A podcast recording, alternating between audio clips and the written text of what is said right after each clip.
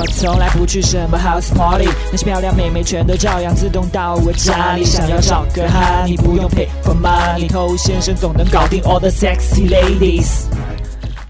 我是偷先生，在过去的节目当中呢，我们也强调过，当你去追求一个女生的时候，不要太过直白的去跟这个女生表达爱意，尤其当你还是一个小白的时候，你是很难控制住这个场面的。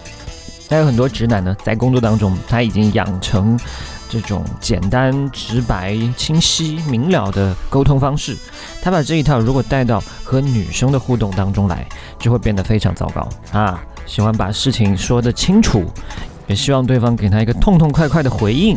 可是男女之间，尤其是发展的前期，都是暧昧不明、如梦似幻的。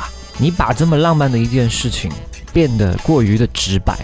是在破坏他的情绪，但是呢，以我这么多年的经验，我发现很多人他不说清楚他就难受。表达一些暧昧可以吗？可以，但是没必要直白的去丢一句“我喜欢你”。很多人呢对这句话的效果产生了严重的误判，因为他自己很期待这个女生能喜欢自己，很期待这个女生也能对自己说上一句“我喜欢你”。于是以为这句话有多么神奇的魔力，以为女生同样也会喜欢这句话，这就属于活在自己的世界了啊！那你丢给他呢，只会换来巨大的压力，适得其反。那不要这么直白，我们应该怎么样去表达这种暧昧呢？今天就教你几句话。嗨，你多久没有恋爱了？加入偷先生内部进化课程，学习更多干货。首先，第一种，你可以说从来没有。或者说第一次，这是在暗示一个特殊性。比方说，和你待在一起很舒服，我以前没有过这种感觉。或者说，我以前没有遇到过像你这样的人。再或者说，我第一次这么晚和别人一起看电影。OK，相信你通过刚才这些举例，已经有那么一点点感觉了，没有很直白，但是呢，又有一些暧昧。再来，第二个句式，因为你。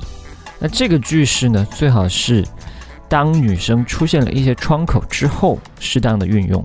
比方说，我是因为你来参加这个活动的，或者说，我最近都很努力，因为你上次跟我说巴拉巴拉，这里填上他上次跟你说过的一些东西。但是你要注意，千万不要在这个时候跟他说都是为了你。虽然两者之间表达意思差不多，但是分量。程度差得太远。如果你说都是为了你，那显然暧昧没有了，因为这已经接近把立场摆得非常明确，程度已经推到极致。暧昧不应该是这样的。再来第三个句式，认识你真好，或者有你真好。那认识你真好这种话呢，它不仅仅适合暧昧对象，它其实在一些比较好的朋友啊、伙伴之类的也可以去使用。这是比较温和的一种方式了。那如果你要说有你真好，它暧昧的力道就更加猛了一些。如果你还嫌不够，你可以在有你真好后面加一句，你要一直陪着我。再来这个句式，我昨晚梦见你了。这是我很早之前就分享过给大家的一句话，它也是非常暧昧不清的。人只要睡觉就会做梦，那必然就会有人出现在你的梦里面，这本来是一件很正常的事情。那你呢？只是把这个正常的事情告诉你的暧昧对象就好了，他自己会去脑补。诶，他为什么会梦到我？是不是太想我啊？所以你只是正常的跟他说一件事情，其他暧昧的部分让他自己去想象，想的越多，对关系的发展越有利。